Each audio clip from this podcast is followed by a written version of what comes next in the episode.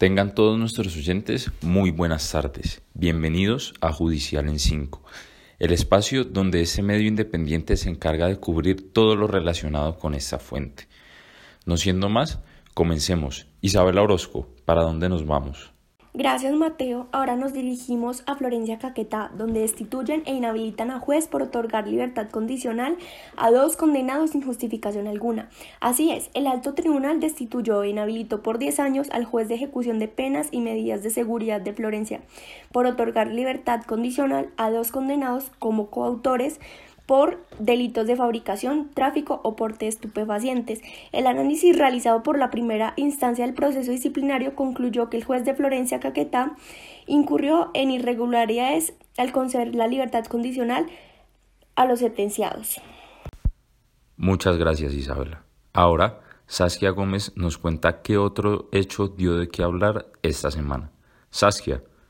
Claro que sí, Mateo. Y uno de estos fue la Defensoría del Pueblo donde mantuvieron labor de mediación para avanzar en una mesa de diálogo entre la multinacional Futura GEMS y la comunidad, que permitieron superar un conflicto de minas en el municipio de San Pablo Bur de Boyacá.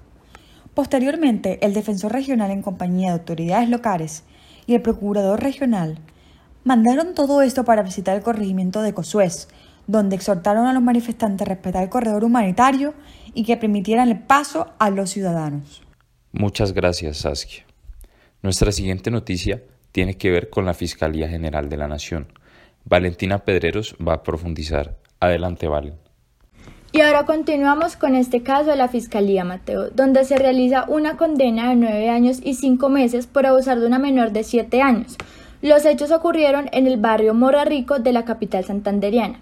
En julio de 2013, cuando el hoy condenado aprovecha la cercanía que tenía con la víctima de 7 años para someterla a tocamientos inapropiados que dejaron secuelas psicológicas en la niña. La Fiscalía hace pública esta información por considerarla de interés general. Alejandro Ríos tiene información propiamente de la rama judicial. ¿Es así, Alejo? Por supuesto, compañero.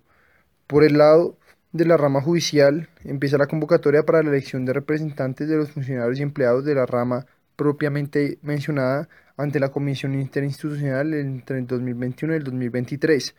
Eh, este con el objetivo de que se haya una diversificación en aquellos representantes y que se pueda eh, llegar a acuerdos eh, de aquí en adelante en estos dos años que se vienen, ¿no? A nivel de la rama judicial como tal.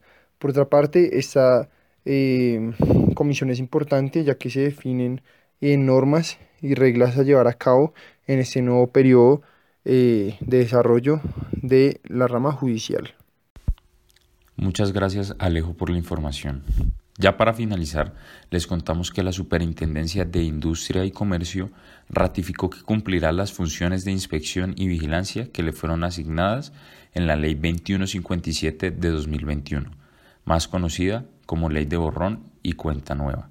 En un comunicado publicado el 3 de noviembre en la página de la SIC, ustedes podrán encontrar más información de cómo se va a desempeñar la superintendencia en estos casos y también de cómo funciona la ley.